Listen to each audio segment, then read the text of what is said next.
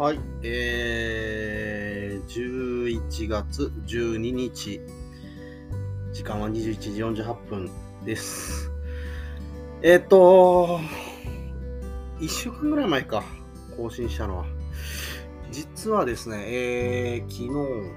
おととい、おとといの夕方に、ちょっと重たい、えー農業機械をですね、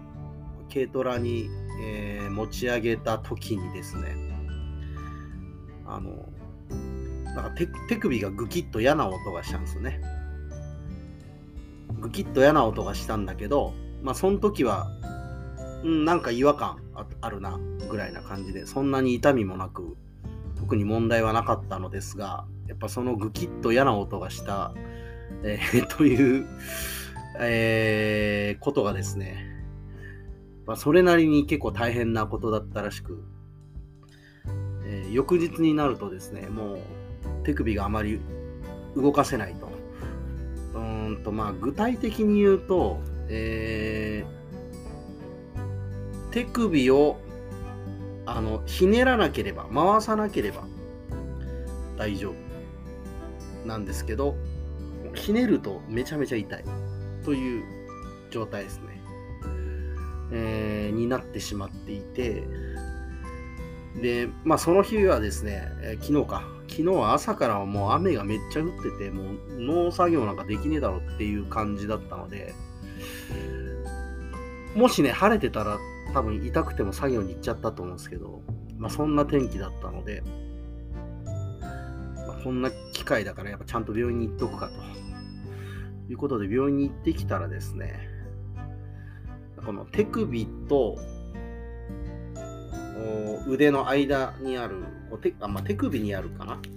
うーんと、こう、軟骨と、こう、人体が合わさったような場所があるらしいんですね、部位が。で、そこがどうやら損傷しているということで、で、これは、あのーすまあ、すぐには治らないというか、結構時間かかりますね、みたいな話だったんですね。で、高い MRI で撮ってですね、レントゲンじゃわからないっていうことなんで、MRI で状況を見てですね、で、まあそういうのが分かったと。だけどまあね、仕事もあるし、どんなかなと思ったら、ちゃんと治そうと思ったら、肘の上までギブスで固めないといけないみたいな話になっていて、いやいや、それをやってしまったら俺はもう何もできんと。車すら運転できるのかなみたいな感じがしたので、いや、それはって話したら、まあまあそうですねって。まあ皆さん、ほとんどの方がそれは無理だとおっしゃるんで、であればまあ手首をこのサポーター、えっと、強力なサポーターで固定して、なるべく使わないように。で、あとはこのひねる動きをやっぱ極力減らしてくれっていうことで、えーまあなんとか、あのーそういう形で治療していくということになりましてですね、まあ、手首に装具をしながら、えー生活をして、えーいる感じです。で、昨日は、まあ、痛みがやっぱね、結構きつかったんですけど、今日になっ昨日の夜ぐらいからかな、なんか割と、大なんだろう、痛いんだけど、まあ、そこまで不自由がないぐらいになってきてですね、まあ、今もその状態が続いているという感じですね。まあでもこのワンオペで農業をやるというのはどうしてもこの怪我との付き合いというか怪我をするといううん可能性みたいなものは常に向き合っておかないといけないところで、まあ、今回着せずしてしかもかなりあの忙しいというかこう 大事な時期にですね、あのこんな怪我をしてしまいまして、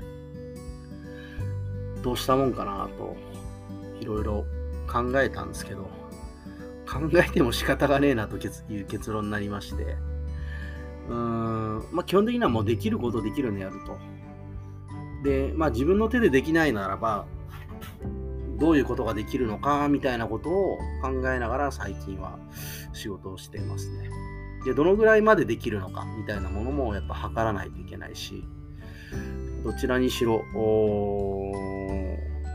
まあ、例えば人に頼るとか、その仕事をもう極力必要でない仕事で体に負担がかかるものはやらないとか、ある意味そういう判断を迫られるいい場になったなという、うまあ実際なったか、なったなと思うというか、なってるよねぐらいに無理やりこう自分で思うとしているところもあるんですけども、まあでもね、結局その、そういう状態にならないと気づかないこともたくさんあるので、それで言うと、なんかね、車の運転って、実は意外と左手だけでできるなとか、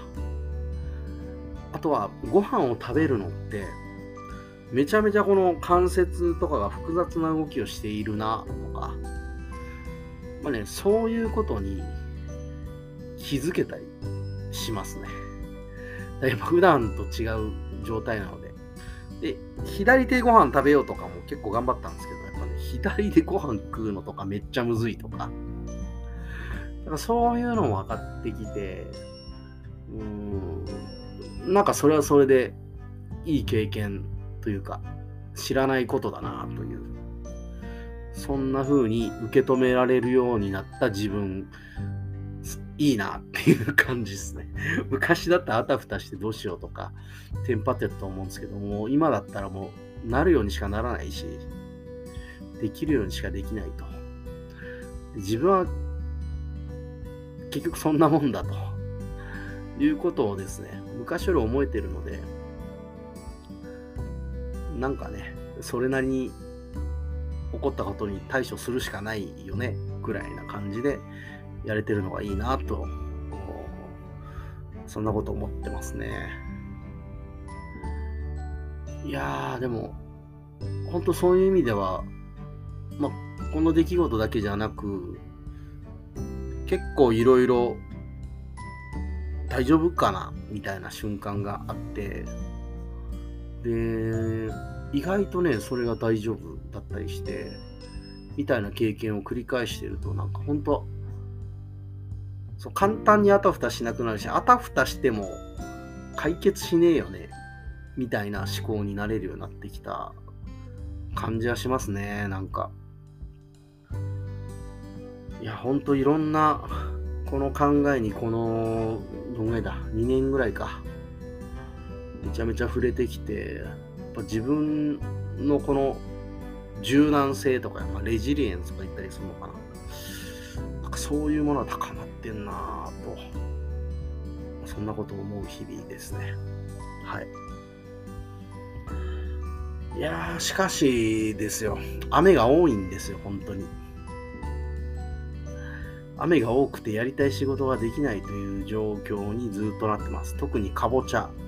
の整地作業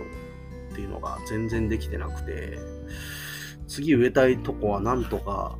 えっ、ー、と、この、あと、えっ、ー、と、来週の火曜日から視察に行くんですが、その前になんとかしたいなと思ってたのに、今日でしょ？で明日晴れで、明後日晴れなんですけど、2日で乾くかなってぐらい雨降ったんで、うーん、それがどうなるか次第なんですかね。明日はまあ、とりあえず明日は無理なんで、明日はまあ、